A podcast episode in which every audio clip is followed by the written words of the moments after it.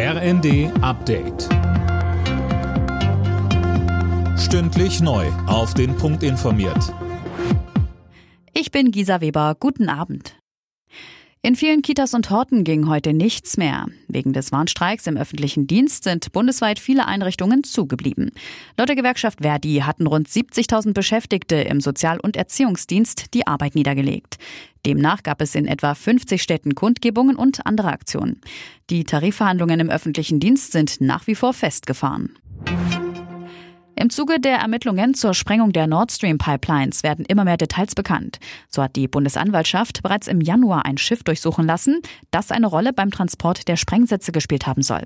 Wer hinter dem Anschlag steckt, ist nach wie vor unklar. Laut Medienberichten soll die Spur in die Ukraine führen. Kiew bestreitet, etwas mit der Sabotage zu tun zu haben.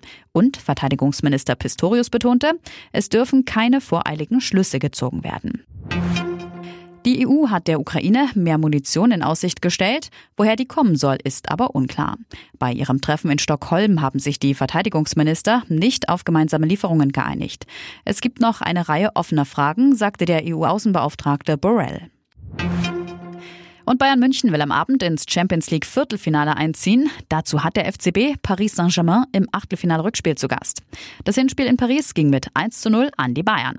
Bei Paris fehlt Superstar Neymar verletzt. Für Bayern-Kapitän Thomas Müller nur bedingt ein Vorteil. Sicherlich gibt es Spieler, und da gehört Neymar dazu, die ein Spiel auch mit einer einzelnen Aktion entscheiden können, aber eben halt nur können. Die Topspieler, die äh, sind Topspieler, weil sie es öfter können als andere, aber das garantiert halt nicht, dass jeder Topspieler in jedem Spiel immer das Spiel entscheidet. Sonst wäre es ein bisschen langweilig.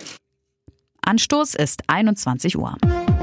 Alle Nachrichten auf rnd.de